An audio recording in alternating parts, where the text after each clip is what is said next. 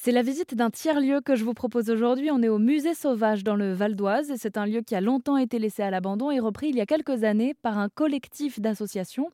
Alors le but de ma venue, c'est donc de comprendre comment les associations locales peuvent euh, s'approprier une vieille bâtisse pour en faire un vrai lieu de vie. La visite est guidée par Lola, qui est la coordinatrice du lieu, et on commence par l'atelier bricolage. C'est un atelier euh, partagé. Donc là, les gens que tu vois, c'est Skip.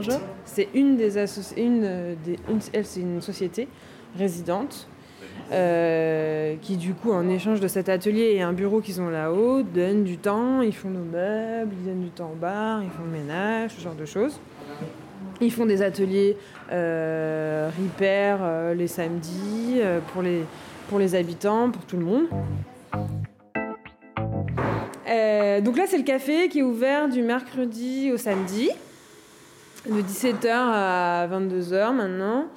Euh, à la base du projet, c'est vraiment quelque chose qu'ils ont voulu mettre en place tout de suite parce qu'ils ont dit qu'un café, c'était là où tu peux créer du lien, c'est là où tu peux amener les gens, c'est là où tu peux leur dire bah, venez boire un café et on discute de votre projet. Mm.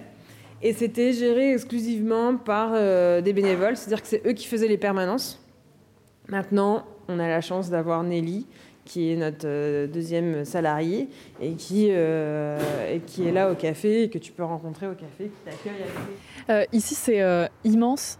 Alors, je sais pas comment on peut essayer de décrire ça, mais en fait, il y a une espèce de cour et autour, tout un tas de bâtiments avec plusieurs entrées. On entre par votre bureau, on entre par la salle de danse, mm. on entre par le café où, là, on va chercher les paniers. Est-ce qu'il y a encore des, des, salles inexploitées, des endroits où il y a des projets à faire naître Malheureusement, on est de, très rapidement en plein. Ça fait 800 mètres carrés le musée sauvage, mais en fait, euh, très vite, euh, c'est assez rempli. Euh, on a juste la salle des charpentes que je t'ai pas encore montrée, qui est notre salle de concert l'été, mais qui est inchauffable l'hiver, et que du coup, on réfléchit à, qu'est-ce qu'on peut en faire l'hiver pour pas qu'elle soit vide, et on réfléchit justement d'en faire une salle d'exposition. Mais sinon, tous les bureaux sont pris. Euh, l'atelier est, fini. Enfin, on est maintenant, on est déjà bien, bien plein. On aimerait bien avoir plus d'espace. Finalement, c'est pas si grand, 800 mètres carrés. c'est